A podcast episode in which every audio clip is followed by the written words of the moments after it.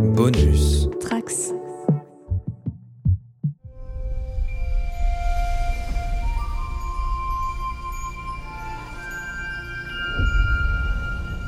Bonjour à tous les trekkers et trekkies de toutes sortes, je suis le commandeur Guigui et je suis ravi de vous accueillir à bord de la station du Cadran Pop, le podcast sur Star Trek écoutable dans toute la galaxie et sur toutes vos applications de podcast via le flux du Cadran Pop. Dans l'épisode dont on va parler cette semaine, Vadik impose à Picard un choix impossible, livrer Jack ou voir l'équipage du Titan mourir. Alors, si ce résumé vous rappelle quelque chose, c'est normal puisqu'il pourrait aussi s'appliquer à au moins deux autres épisodes de cette saison 3 de Star Trek Picard. Engage. Jack, you have ten minutes to come to the bridge, or I'll execute one crew member. We need you, old friend. We need to retake the bridge. We need your robot friend. We can't risk reconnecting him. Data's not exactly alone in there. We're out of options.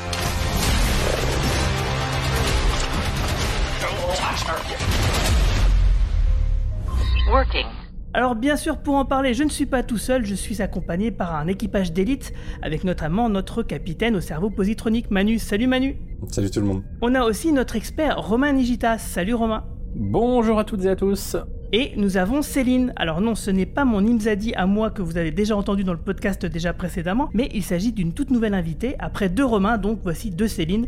Donc salut Céline. Salut à tous. Et on entendra notre Romulin relou Raymond Bramy en fin de podcast lorsqu'on lancera la séquence théorie crafting. Alors avant de commencer vraiment de parler de Star Trek Picard, on va se pencher sur toi Céline. Euh, Quel était ton premier contact euh, avec Star Trek? Alors mon premier contact avec Star Trek, c'était sur ma petite télévision radiola euh, câblée euh, gentiment installée par mon papa dans ma chambre, donc dans les années 90 sur Canal Jimmy. Euh, donc je regardais, au début je regardais avec mes parents dans le salon les épisodes en VF qui passaient, je crois, le dimanche soir ou le vendredi, je m'en rappelle plus. Bon, ça changeait tout le temps. Et ça changeait tout le temps. Enfin, moi, j'aimais tellement ça, j'avais tellement été happée, et notamment, enfin, l'épisode qui m'avait vraiment retourné le cerveau, c'était Measure of a Man. Et euh, à partir de là, j'ai commencé à regarder. Enfin, ça passait en VO, en VF, toutes les rediffusions. Enfin, vraiment, je me suis euh, imbibée de, Star Trek par euh, par TNG et un petit peu Deep Space Nine derrière. Mais j'avoue, à l'époque, j'avais pas, j'avais pas autant accroché. Et puis après, pour- je me suis intéressée à plein d'autres séries. J'ai fait, dont X Files d'ailleurs. J'ai fait une, longue pause Star Trek et comme je l'expliquais en off tout à l'heure, bah, cet été, j'ai eu un accident. Je me suis pété la jambe. Je me suis retrouvée trois mois à la maison avec le gamin à l'école et qu'est-ce que je fais de mes journées? Et je, bah, j'ai eu envie de revoir Star Trek en fait. Et j'ai commencé par les épisodes dont je me rappelais. Puis après, je suis allée voir sur internet quels étaient euh, ceux qui étaient considérés comme les meilleurs épisodes. Puis j'ai regardé dans n'importe quel ordre. Puis j'ai fini par tout revoir. Et puis après, je me suis dit, bah tiens, si j'enchaînais avec, euh, avec Picard. Et puis, euh, et puis Strange New World parce que ça venait de sortir. Et puis Lower Deck parce que ça avait l'air marrant. Et, là, du coup, comme je le disais sur Twitter, bah, j'ai commencé euh, 40 ans après tout le monde Voyager. voilà. Et, euh, et ben, j'accroche bien. Voilà, mine de rien. Donc voilà, in a nutshell, mon parcours euh, de Trekkie. Est-ce que tu as regardé Discovery et Prodigy parce que tu les as pas cités? Alors, euh, Prodigy, pas encore, parce que si je dis pas de bêtises, c'est plus ou moins lié à Voyager, c'est ça? Ouais, exact, ouais. Ça, voilà. Donc C'est mieux d'avoir vu Voyager avant. Ouais, bon, peut-être que j'enchaînerai après. Et alors, pour être honnête, Discovery, j'ai commencé, et comment dire, euh, j'ai j'ai pas du tout, du tout adhéré. Alors, je saurais pas dire pourquoi, hein, mais euh, Bah, nous, on peut t'aider si Nous on tu veux. sait. ça s'explique pas. Bon, j'ai pas, je suis pas allée très loin, hein, honnêtement. Je suis même pas sûre d'avoir dépassé l'épisode 1. Et c'est dommage parce que sur le papier, dans les bandes annonces que je voyais, ça me donnait vachement envie. Et je sais pas, je, je- je regardais sans regarder. En fait, je me rendais compte que l'épisode était passé, j'avais rien retenu. Donc, euh, bah non, j'ai pas insisté. Ok. Et ta série préférée et ton film préféré?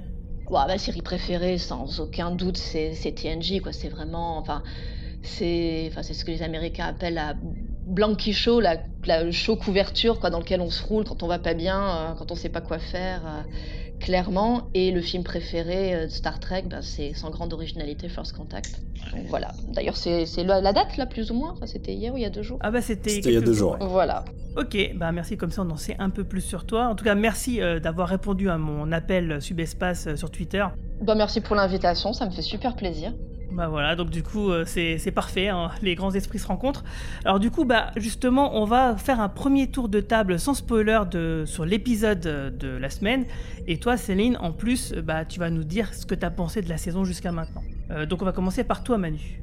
Ouais, bah écoute, on s'est parlé il y a deux semaines. Tu sais que je suis plutôt vendu à cette saison pour l'instant. Mais euh, ça a été marrant parce que j'étais moins véhément que vous la semaine dernière et je le suis plus que vous cette semaine. Parce que, euh, on y reviendra tout à l'heure dans les détails, mais euh, je considère que c'est pas parce qu'il y a des éléments qui sont très bons dans l'ensemble de l'histoire Star Trek qui sont dans l'épisode que ça en fait un bon épisode. Si vous voyez, euh, ça, résume à peu près l'idée quoi. C'est-à-dire qu'il y a des trucs très bons dans cet épisode. Il y a vraiment des scènes très fortes sur l'ensemble de ce qu'on connaît du parcours des personnages, mais narrativement je trouve que c'est n'importe quoi et que on est arrivé ces deux derniers épisodes dans le moment où les formats de prod de 10 épisodes 8 ça aurait été mieux. Alors après, c'est pas la saison 2 où ils auraient pu faire la saison en 4 épisodes, là euh, 8 ça aurait été bien. Mais quand même, je sens une baisse de mon côté euh, dans ce que je trouvais euh, qui était bien packagé pour l'instant, je trouve que ça se délite un peu. Ouais, ouais, mais t'inquiète pas, hein, t'es pas tout seul à penser ça. Et toi, Romain? Bah écoute, j'étais pas là non plus la semaine dernière avec vous, mais euh, je suis à peu près d'accord sur le fait que bah, l'épisode 7, donc celui de la semaine dernière, était quand même une énorme catastrophe. Euh, clairement le plus mauvais épisode de la saison, euh, de cette saison 3. Je trouve cet épisode 8 évidemment euh, très facilement supérieur. Il y a encore pas mal de défauts. Je, comprends ce que veut dire Manu. Il y a en effet des scènes qui prises euh, individuellement sont absolument géniales et c'est certaines des scènes qu'on attendait de voir depuis euh, quasiment euh, 20 ans. Et à ce niveau-là, elles sont réussies. Et je suis d'accord avec Manu sur le fait que ça n'en fait pas un bon épisode. On est clairement dans le ventre mou de la saison. C'est-à-dire que l'épisode 7 et 8 ne racontent qu'une seule histoire. On aurait très bien pu n'en faire qu'un seul épisode. Et là, vraiment, ça se sent. Et je suis encore une fois d'accord avec toi, Manu. Je pense que je vais dire ça pendant tout ce podcast. Hum, C'était le cas de quasiment tous les épisodes de la saison 2. Mais là, c'est la première fois que je ressens ça dans la, saison 3. Et puis voilà, grosse frustration parce qu'on nous promet une révélation. Et puis, euh, toujours rien. Et il faudra attendre la semaine prochaine. Donc, euh, un, petit sentiment d'arnaque à la fin de l'épisode. Ah oui, euh, là on va en reparler tout à l'heure. L'arnaque est énorme. Quand même un plaisir de visionnage qui n'a absolument rien à voir avec euh, l'expérience de la semaine dernière. Donc rien que pour ça, euh, je suis quand même content d'être là euh, cette semaine pour en parler. et, et toi, Céline? Alors moi je suis plutôt quand même bonne cliente euh, de cette saison 3 de, de Picard. Même globalement de Picard, je l'avais suivi sans grand déplaisir. J'avoue que c'était surtout grâce à vous que j'avais commencé à avoir un peu un esprit critique sur la série. Mais ça m'avait permis de mettre le doigt sur ce qui, bah, sur ce qui me manquait dans les deux premières saisons. Et, et même, euh, bizarrement, dans, dans Deep Space Nine aussi au début, c'est moi j'ai j'ai besoin de vaisseaux spatiaux, j'ai besoin que ça se passe dans l'espace, j'ai besoin euh, qu'il y ait des combats, que ça explore. Voilà. Et c'est ce qui me manquait beaucoup dans les deux premières saisons de Picard. Finalement, c'était trop terre à terre dans tous les sens du terme. Puis moi j'ai aimé le côté, cette ambiance un petit peu obscure euh, sur, sur l'USS Titan, euh, qui leur va plutôt bien hein, au casting original, parce que là on l'a vu dans cet épisode, euh, quand ils sont dans le cerveau positronique de Data, la lumière blanche ça les flatte pas vraiment, hein, vu leur âge. Euh, ah bon bref, c'est très perso comme commentaire. Après, je suis partagée parce que je constate effectivement que ça patine un petit peu depuis, depuis deux épisodes, mais moi je, je, suis, je suis une fan de la première heure de, bah, de Data, de Jordi Data, donc forcément comme là ça se décante autour. Ça, ça euh, marche en l'occurrence, ouais. Ouais, ça marche bien, donc euh, bah, je fangirl la mort devant les scènes, même si j'aurais, bon, peut-être qu'on en parlera après, j'aurais une petite chose à dire sur, euh, sur la résolution d'Atalor, mais, euh, mais voilà, j'avoue que je suis assez cliente de, de ce qui se passe, puis du jeu de Levar Burton aussi, enfin je sais pas si c'est il y a que moi, mais je trouve qu'il joue super bien. Bah ça aide de voir ses yeux déjà. Ouais, j'avoue que avoir le viseur c'est pas mal, mais il a, je trouve que c'est celui qui joue le plus juste et c'est le personnage que je retrouve le, plus facilement, enfin que j'arrive le plus facilement à superposer avec le Jordi de la série, même si 30 ans après c'est pas forcément le but de retrouver des copier-coller de ce qu'ils étaient, mais hum, enfin j'avoue que je le trouve assez. L'évolution est logique, bon. Ouais, vraiment, je trouve que son, son personnage est très bien écrit aussi. Voilà, après au niveau de l'intrigue principale, moi j'aime bien être frustrée, ça me gêne pas qu'il n'ait pas encore révélé. euh, c'est bon, c'est ça, on voit qu'il tire, euh, il pousse, et le, le- le risque, je sais plus qui le disait, c'est qu'effectivement on soit super déçu parce que ça fait tellement longtemps qu'il tease. Sur, euh, sur ce que serait Jack que je, je vois pas comment est-ce qu'on pourrait avoir ce- cet effet mind blown à la fin. Mais peut-être, on verra. Enfin, je sais pas. Je, reste optimiste, curieuse optimiste, moi. De toute façon, on aura de quoi spéculer à la fin du podcast. Euh, bah ouais, moi, en tout cas, je suis plutôt de l'avis de Romain et, euh, et de Manu. Hein. Bon, après, c'est sûr que toute proportion gardée, c'est pas la catastrophe qu'on a déjà pu avoir en saison 1 et 2, quoi. Mais, mais c'est vrai que pendant 6 épisodes, on était bien accrochés. euh, C'était un, un parcours quasi parfait. Et puis là, bon, bah, ça chute un peu avec l'épisode 7, un petit peu aussi avec l'épisode 8. Ça, ça en fait pas une catastrophe pour le moment pour la saison. Donc ça veut dire que maintenant qu'il reste plus que deux épisodes, il va falloir que le final soit très réussi pour effacer ça et faire que, effectivement, euh, euh, cette saison 3 de Picard soit réellement réussie de, bout, quasiment de bout en bout. Mais en tout cas, ouais, en, termes d'acting, euh, moi j'ai été aussi euh, un peu scotché par Brent Spiner, euh, que j'ai trouvé dans ses mimiques euh, plutôt juste, même si euh, a, il a un côté un peu outrancier du fait des personnages qu'il joue. Mais euh, j'ai trouvé quand même une subtilité. euh, plein d'émotions qui réussissent à passer et ce qui fait que effectivement comme le disait Manu on a des scènes qui sont vraiment génialissimes et comme disait Romain, en plus, c'est des scènes qu'on attendait des fois depuis des décennies, mais c'est pas ça qui va rattraper l'épisode en lui-même, et donc ça, c'est un petit peu dommage. Mais bon, de toute façon, je vous propose d'en parler euh, dans plus ample détail, puisqu'on rentre tout de suite dans la zone spoiler. Red alert! Data's primary functions are beginning to shut down. Lore's writing his own code. We're about to lose Data forever. Included in this memory are the many hours I spent playing poker with my friends. These belong to you now. Tell me, why are you giving me these things? Because you have had nothing, while I have had everything. Geordie, I'm no expert, but this looks like surrender.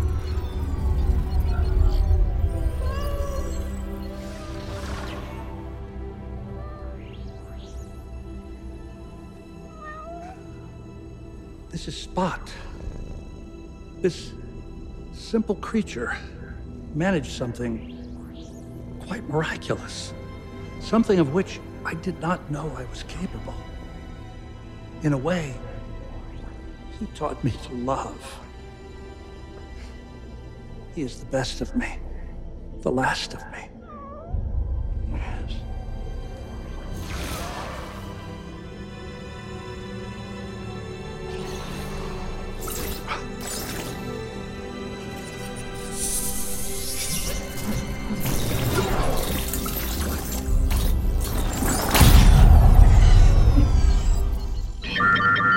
Euh, donc, euh, l'épisode 8 euh, qui s'appelle Reddition, qui, qui a été écrit par Matt Okumara et dirigé par Deborah Kappenmeyer, que je crois comme celui de la semaine dernière d'ailleurs. Euh, Là-dessus, rien à dire. Moi, je trouve que au niveau de la réalisation, ça se tient plutôt bien. C'est plutôt effectivement au niveau de l'histoire que ça pêche un petit peu. Donc, on commence l'épisode avec un pré-générique où euh, euh, bah, du, du coup, euh, essaye de faire pression sur Picard en massacrant une partie de l'équipage du Titan. Et pendant ce temps-là, bah, Picard et Beverly, eux, vont essayer de tenter de reprendre le contrôle du vaisseau, de là où il se trouve, hein, donc euh, d'une salle de téléportation.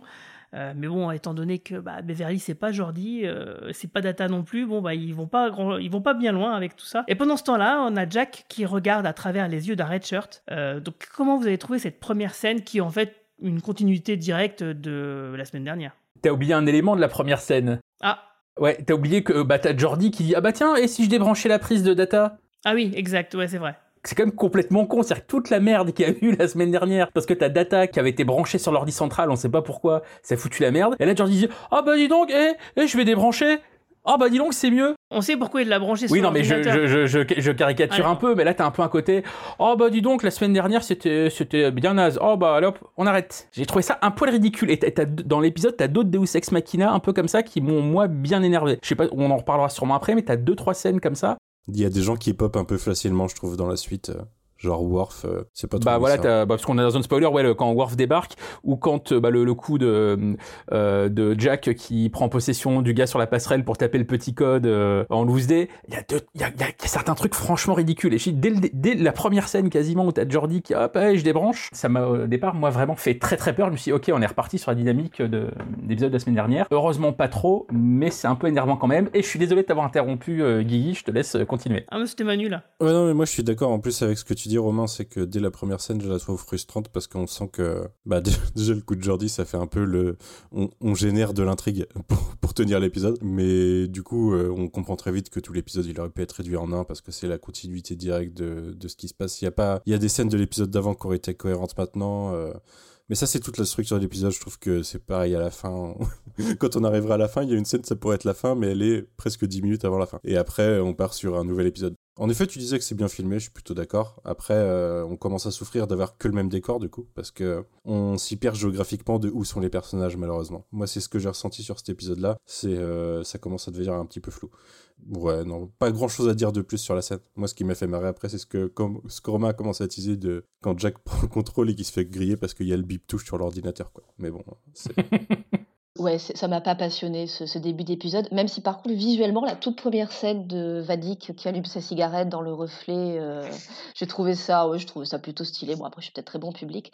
Euh, non, toute cette partie-là, ça m'a pas passionné, si ce n'est un petit peu l'échange, mais je sais pas si c'est à ce moment-là l'échange entre Shaw et Seven où il lui dit que de toute façon elle peut rien faire, que qu'il vaut mieux qu'elle reste à Non, sa c'est un place. petit peu après. C'est après, un peu après, bah oui, je, je confonds un peu tout. Alors du coup, quand ils sont tous alignés là en randonnion à attendre de se faire descendre, euh, j'ai un peu, j'ai un peu tout, un peu tout confondu. Donc j'ai pas grand chose à dire sur ce, sur cette scène-là. Ça m'a fait rire aussi quand il a débranché euh, Datalore. euh, ça faisait un peu comme quand on débranche l'ordinateur et qu'on rebranche pour. Ah, la box marche plus, hop, je je débranché, rebranché, C'est vrai quand on voit que l'intensité dramatique de la scène dans l'épisode dernier, puis là, oh, ça m'a saoulé. Euh, ça m'a fait rire aussi. Mais faut- voilà, non, ça m'a pas. C'est pas le moment où je me suis le plus, où je, où je suis le mieux rentrée dans l'épisode, on va dire. Moi, j'aime toujours bien Vadik en plus, mais on a l'impression que le personnage est conscient que les scénaristes sont en train de gagner du temps, quoi. Et que ça l'a fait chier. Ouais, c'est vrai qu'il y a un peu de ça. Ouais. Enfin, je trouve qu'elle remplit bien le vide. Ouais, elle est bien. C'est vrai que euh, elle, elle- bah, c'est un peu la Madame loyale de l'épisode hein, finalement quelque part, parce que tout le tempo euh, est dirigé euh, par elle. Et effectivement, ouais, tu parlais de show. euh, c'est vrai que quelques scènes plus tard, euh, parce qu'en fait, ce qu'il y a dans cet épisode, c'est que on a beaucoup de choses qui se passent en parallèle et on a sans arrêt des allers-retours euh, de l'un à l'autre. Et euh, effectivement, du coup, je comprends qu'on puisse mélanger les scènes puisque bah, c'est un peu les mêmes, sauf, qu'elles sont un peu étalées euh, et entrecoupées les unes par les autres. Mm. Bah, narrativement, c'est un peu chiant, quoi. C'est un peu Jack Bauer pendant l'attaque de l'aéroport saison 5, euh, tu vois, c'est... euh. Et surtout que ça fait redite par rapport à l'épisode précédent. Oui, Moi, j'ai vraiment l'impression de voir un copier-coller de l'épisode précédent. euh, c'est euh, c'est ça aussi qui est très pénible. Du coup, on comprend mieux pourquoi, euh, effectivement, les épisodes euh, 7 et 8 ont été euh, donnés comme ça aux journalistes euh, pour, euh, pour review. Euh, parce qu'effectivement, ils fonctionnent ensemble et que j'imagine que si on regarde les deux côte à côte, peut-être on est un petit peu moins frustré. Quoi. On se rend peut-être un petit peu moins compte de. Bah, on n'a pas ressassé pendant une semaine euh, certaines choses, donc du coup, on se rend peut-être moins compte bah, de l'effet redondant de cet épisode 8 par rapport au 7 ou du 7 par rapport au 8, euh, comme vous voulez. Mais d'autant, en plus, euh, moi, ça m'a fait rire parce que il y a deux semaines, on était déjà ensemble avec Romain et c'était le dernier épisode que tu avais vu.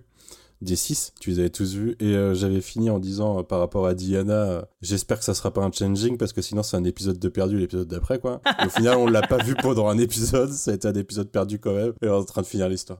Mais super frustrant pour Même Romain qui a là, on, se dit, ok, ça, ça va être pour cet épisode-là, et on attend vachement longtemps avant de, les retrouver. J'ai pas regardé exactement le, Non, le non. timecode, mais on attend bien 10 minutes, un quart d'heure. Oh, peut-être un peu moins, mais euh, ouais, ouais, c'est vrai que.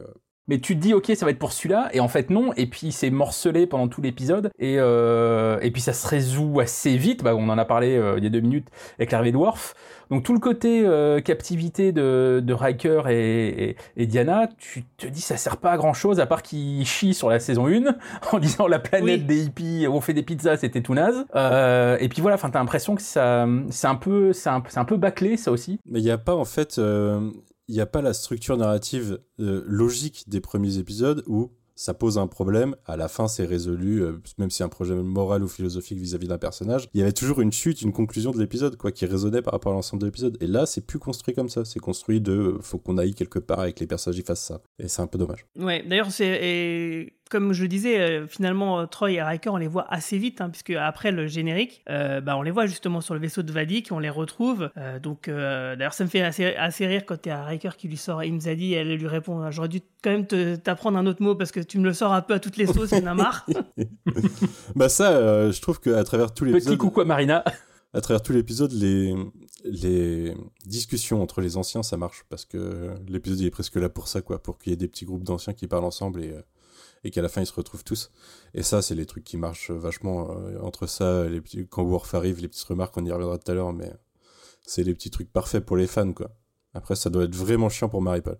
Ouais, c'est vrai, c'est vrai. Parce qu'on en discute beaucoup avec Marie-Paul en off et effectivement, elle, elle adhère pas trop, ce qui est du coup se comprend largement. Euh, là, on a quand même une super alchimie entre Riker et Troy, et on apprend, alors est-ce que c'est une blague ou est-ce que c'est vrai, euh, que les changeants auraient essayé de se faire passer pour Riker auprès de Troy, et du coup, elle sort une blague du style oui, bah, il était un peu comme toi, il était charmant, il était bon au lit et mauvais en pizza. Alors ça, ça m'a fait rire. Elle le tease, mais euh, a priori, oui, ils ont dû vraiment prendre sa forme, mais elle les a grillés tout de suite. Oui, elle les a grillés tout de suite, c'est ce qu'elle dit, et ce qui est normal. Ce qu'on se disait d'ailleurs, nous, à partir du moment où Troy elle est de, bah, dans la place. elle le sait tout de suite, ouais. C'est, tout est grillé. Et on apprend quand même, ces scènes ne servent pas à rien, hormis les blagues euh, qui euh, font plaisir et l'alchimie entre les acteurs, qui, euh, entre Marina Sirtis et Jonathan Frakes, qui sont. Enfin, c'est magique, quoi. au-delà de ça, on apprend quand même un peu plus sur le, le mal-être de Riker, d'où ça lui vient, etc. Euh, bon, on l'avait déjà un peu compris, mais là, on a approfondi un peu les choses. On apprend que, en fait, Troy a utilisé un peu ses pouvoirs empathiques pour soulager la douleur du deuil de, son fils, à Riker, de leur fils à, tous les deux.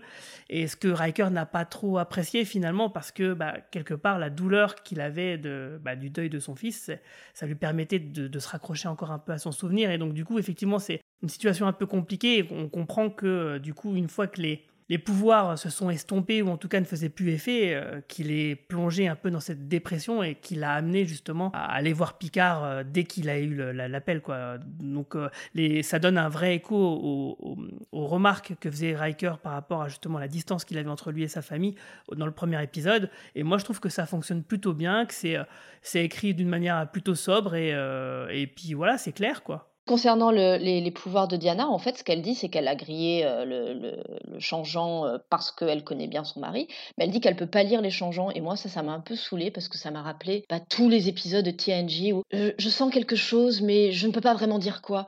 Et voilà, j'aimerais bien que là, effectivement, ses pouvoirs aient une vraie utilité, qu'elle ait un vrai rôle dans, dans, ce qui reste de, des épisodes, qu'on soit pas encore. après, elle a une utilité, c'est un détecteur de changeants. Si elle arrive pas à lire les gens, euh, elle l'a quand même grillé, tu vois. En fait, est-ce qu'elle elle l'a grillé parce qu'elle connaît bien, elle connaît bien son mari, pas parce qu'elle a réussi à le lire, puisqu'elle dit elle-même qu'elle sait pas bien lire. Ouais, mais justement parce qu'elle parce qu'elle arrive pas à le lire, du coup, c'est une preuve que, que c'est louche. Et c'est pas comme ça que je l'ai compris. Moi, ce que j'ai compris, c'est qu'elle dit qu'elle l'a grillé, peu importe comment elle l'a fait, euh, qu'elle peut les griller en tout cas. Euh, c'est simplement, elle dit juste qu'elle s'y connaît pas elle s'y connaît pas en changement parce qu'elle n'en a sûrement jamais rencontré jusqu'alors, tu vois. Euh, c'est ça qu'elle dit, mais elle peut quand même. J'avais compris qu'elle était, euh, en gros, non, j'ai pas de pouvoir, mais j'ai bien vu que c'était pas toi, quoi. Donc euh, bon, je... ouais, mais j'ai peut-être mal compris.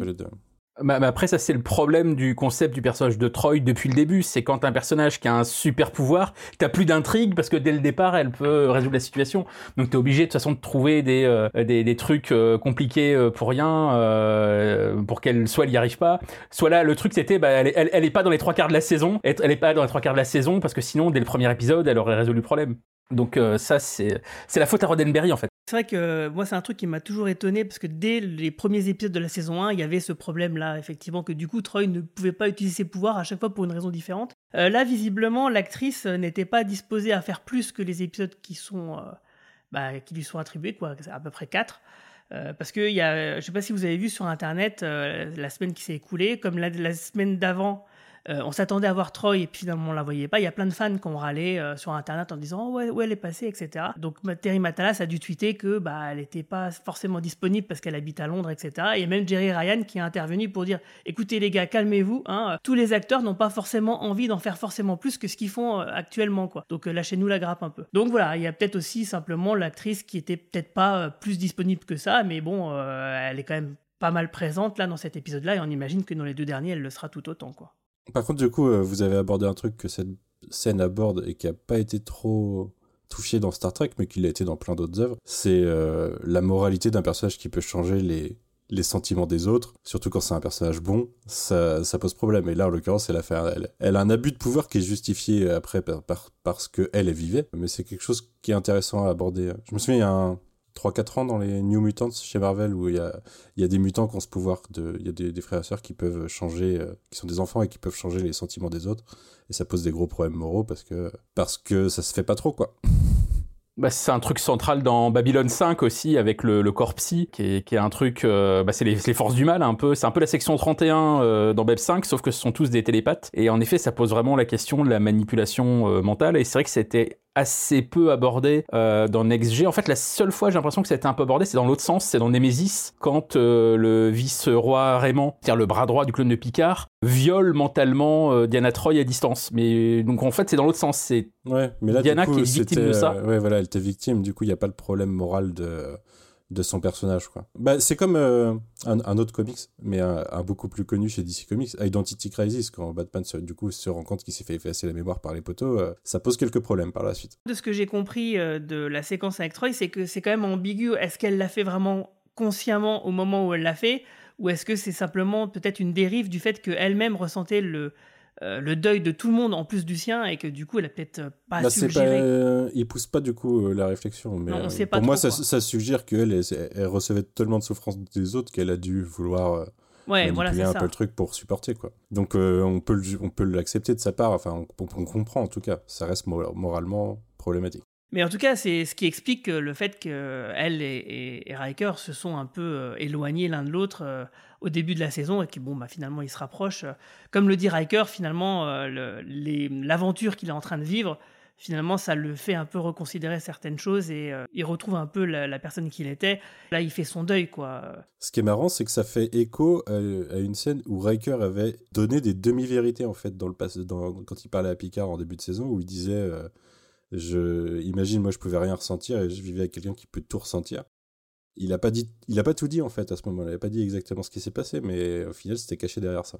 Ouais, ouais, bah, c'est la, c'est la pudeur, quoi. Tout ça pour dire que les psys, en fin de journée, ça peut être relou. Quoi.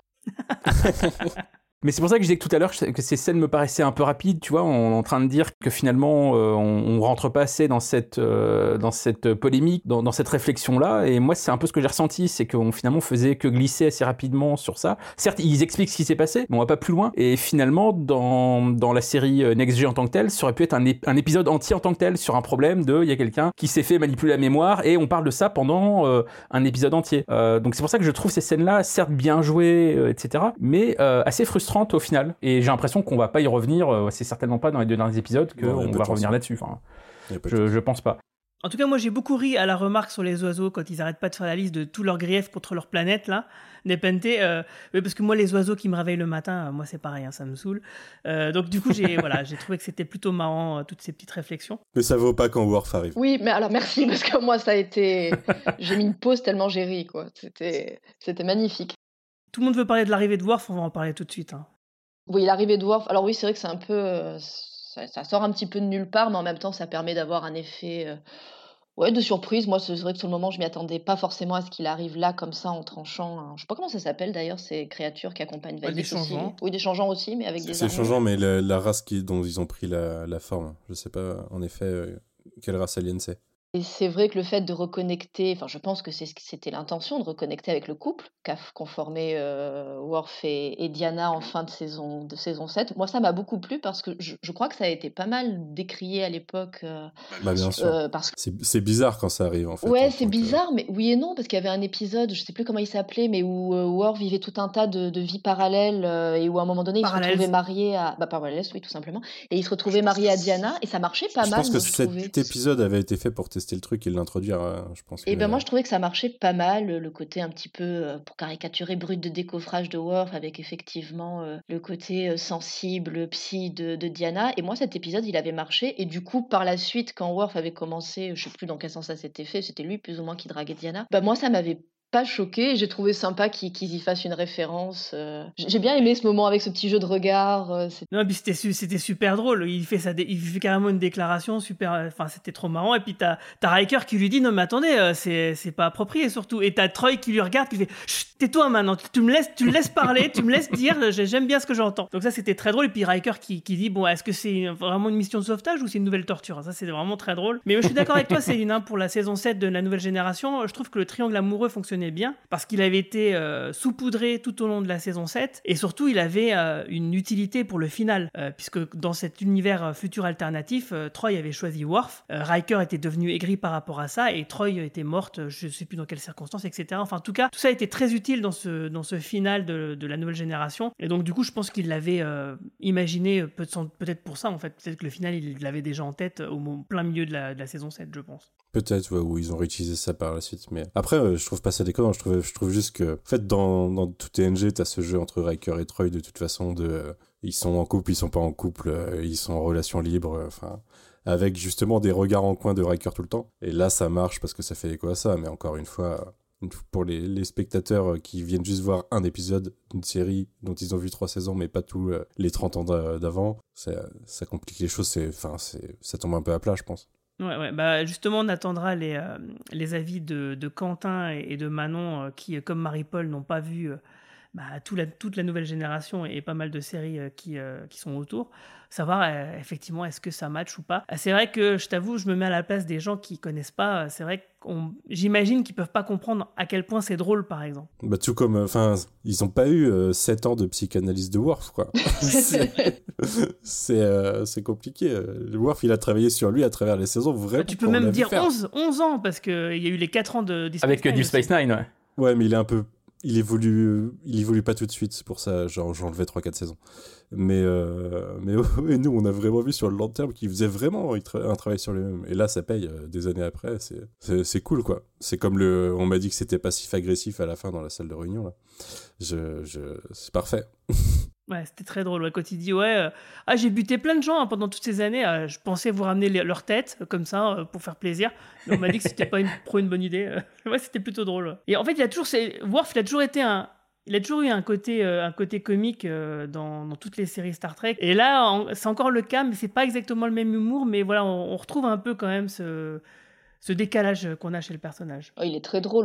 Je me enfin, je me... j'avais pas du tout ce souvenir-là du personnage quand je me suis remise à regarder TNG. Il y a eu deux trois moments, les interactions avec Q notamment qui étaient à mourir de rire, et euh, bah, tout simplement le, le jus de prune, prune juice, une boisson de guerrier. Enfin, c'est des choses qui j'avais pas remarqué la première fois que j'avais que j'avais visionné, mais oui, il a plein de petites saillies comme ça qui sont qui sont très drôles. Après, c'était un réac, quoi. C'est ça le problème. C'est pas faux. Mais euh, pour rebondir sur ce que tu disais tout à l'heure, j'avoue que sur cet épisode-là, sans avoir vu euh, TNG, ça me semble de plus en plus compliqué de, de, rentrer dedans pour le coup. Parce que tout à l'heure, je parlais de, de ce qui se passe au niveau de, de Datalore. J'imagine qu'on en parlera tout à l'heure. Mais il y a plein plein de choses. Si on n'a pas vu la série originale, ça me semble.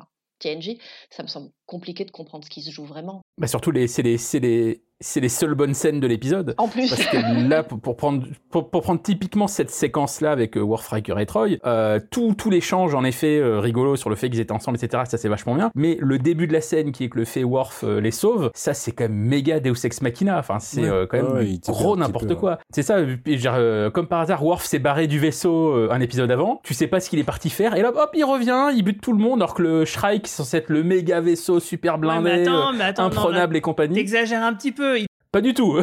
C'est pas mon genre. Il est parti exprès chercher Riker et en plus on te dit plusieurs fois dans l'épisode que quasiment le vaisseau il est quasiment vide parce qu'ils sont tous sur le Titan en fait. Donc euh, c'était le meilleur. Oh, ils doivent bien avoir des pour, euh, boucliers ou des trucs, même, même si c'est. Avoue que c'est quand même un peu facile. Il y a toujours des explications. Est-ce qu'on euh, avait vraiment un- envie de voir Worf et Raffi comment ils font pour s'introduire dans le vaisseau de Vadik? Ah, Je suis pas sûr, tu vois. Je comprends ce que tu dis, hein, mais en même temps, euh, J'ai je pas forcément envie de voir, pas forcément envie de voir comment ils font, mais je pensais vraiment que, euh, peut-être naïvement, que le fait de sauver Riker et Troy, ça allait prendre quasiment un épisode entier, que ça allait être une véritable intrigue. Là, il y a pas d'intrigue. Non, il y a Ils- pas d'intrigue. ils, ils- ils sont dans leur cellule, ils, discutent sur euh, sur leurs problèmes perso, et pouf, t'as Worf qui débarque et merci au revoir. J'ai trouvé ça facile. Euh, je, je- Ouais, mais moi, suis c'est désolé. grosso modo mais- à ce à quoi je m'attendais. Donc, euh, du coup, j'ai pas été euh, Ah ouais déçu par rapport à ça. Ah moi je m'attendais quand même à un truc un peu plus complexe que je sens euh, que Vadik les utilise aussi comme comme monnaie d'échange etc. C'est ce que j'aurais cru si on, avait eu, on les avait eu la semaine dernière. Mais la semaine dernière, vu qu'on les a pas vus, je me suis dit, bon, bah là, et du coup, ça va être vite torché, c'est sûr, pour qu'on ait tous les personnages euh, réunis à la fin de l'épisode, quoi. En fait, temporellement, c'est chelou, c'est tout, parce que là, t'as l'impression que tu vois la scène des retrouvailles, ça dure 5 minutes, Worf sauve. Alors que la scène des T'as retrouvailles... l'impression qu'il va- il les sais, il est, il est planqué derrière le, le, le coin du couloir, le temps qu'il se dit qu'il papote, ok c'est bon ils ont fini de papoter, j'arrive. Et puis, et puis Vadik, Vadik c'est elle qui les a mis ensemble, et après, elle a eu euh, un épisode et demi d'action avant qu'on les revoie discuter comme s'ils venaient de se retrouver. Et Worf arrive, et que, que- temporellement, ça ne veut rien dire, quoi. C'est vrai que par rapport à ça, c'est embêtant. Bah, Peut-être ils se sont fait la gueule. Non, mais si, attends. Euh, Riker s'est fait torturer euh, pendant un moment, donc euh, ils, étaient, ils étaient séparés. Peut-être. Mais ce que je sais, c'est qu'à la fin de l'épisode 6, ils étaient face à face. Mais, mais hormis voilà les retrouvailles qui sont cool pour nous les, les fans, euh, le- l'intrigue tient pas debout quand même. Et donc euh, c'est quand même dommage. Mais bon. Bon, en tout cas, sinon, sur la passerelle du Titan, donc on a plusieurs choses qui sont intéressantes. On a toujours cet échange entre Shaw et Seven qui insiste encore une fois pour que Shaw la nomme Seven et, pas par son ancien prénom. Je sais pas pourquoi Shaw il insiste à, tout prix à l'appeler Hansen. Parce qu'il aime pas les Borg. Ouais, je me posais la même question. Qu'est-ce qui explique qu'il insiste il autant pas les Borg, on, le, sait depuis un moment. Oui, mais bon, quand même, là, ils ont passé des trucs. Je pensais que c'était derrière, quoi. Je pensais que c'est bon, il avait compris, mais non, visiblement, toujours pas, quoi. Mais c'est pour avoir la grosse scène de l'épisode 10 où ils veulent l'appeler Seven, c'est tout, en fait. c'est un peu abusé. Euh, bah c'est sûr en fait. il, va, que je te dis, il, va mourir en criant Seven. peut-être, peut-être. Moi j'espère qu'il va vivre pour un spin-off, mais euh, mais peut-être. Mais en tout cas il va il va l'appeler Seven dans l'épisode 10. C'est pour ça qu'il l'appelle. C'est sûr. Toujours pas Seven. Non, je pense pas. Et dire bravo Capitaine Seven, vous avez été promu. Enfin bref, on a du coup on a aussi Jack qui a expliqué donc son don à ses parents et qui fait donc, euh, comme vous l'avez déjà évoqué, une tentative pour reprendre le vaisseau à l'aide d'un code spécial qui est prévu justement quand euh, un vaisseau est, pris de, de, la manière dont, dont c'est le cas actuellement. Et, euh, Mais il y a le bip touche. voilà c'est ça. Et au moment où donc il, possède un gars de la passerelle en train de taper le code, il se fait griller par Vadik et du coup bah Vadik elle va buter quelqu'un et là du coup moi je suis un peu triste parce que euh, la lieutenant euh, Tiven, moi j'ai été un peu attaché euh, parce qu'elle a été mi-Vulcaine, mi-Deltan, et que je trouvais le mélange très intéressant. Et que, bon, je sais pas, je trouvais que l'actrice l'incarnait bien, même si elle, faisait, elle, disait pas grand chose, quoi. C'était presque de la figuration. Mais voilà, donc j'étais. Bah, c'est la seule qui sortait du lot, en fait. Et moi, je, moi, je pense que le mec qui a commenté sur Twitter ce que je vous ai dit tout à l'heure, il a raison. C'est qu'ils l'ont tué parce que s'il y a un Vulcain, il peut faire un mind made avec Jack pour comprendre ce qui se passe. Il n'y a pas besoin de Diana. Là, il n'y a plus de Vulcain. Ah Donc il y a besoin de Diana. Ouais, c'est ça. bien vu, bien vu, bien vu. Ça nous amène à cette fameuse scène euh, de, combat euh, euh, imagée entre Data et Lore. Donc effectivement, pour récupérer le, contrôle du vaisseau, ils vont quand même rebrancher, ils essaient de rebrancher Data. Mais pour ça, il faut quand même que Data soit lui-même. Et du coup, bah, supprimer la partition. Voilà, il défragmente le disque dur.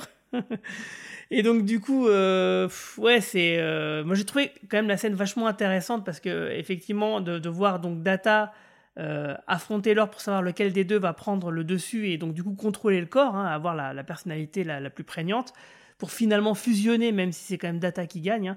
Hein. j'ai trouvé que la scène fonctionnait super bien. Brent Spiner, je le trouvais très très juste.